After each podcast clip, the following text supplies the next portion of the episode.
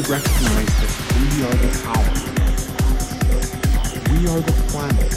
We are the ones to create the new world for ourselves. It's not up to someone else. It's not something we need to vote on. It's not even something that we need to wait to do.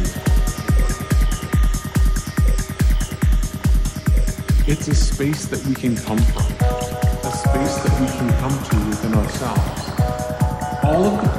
the world could be fixed overnight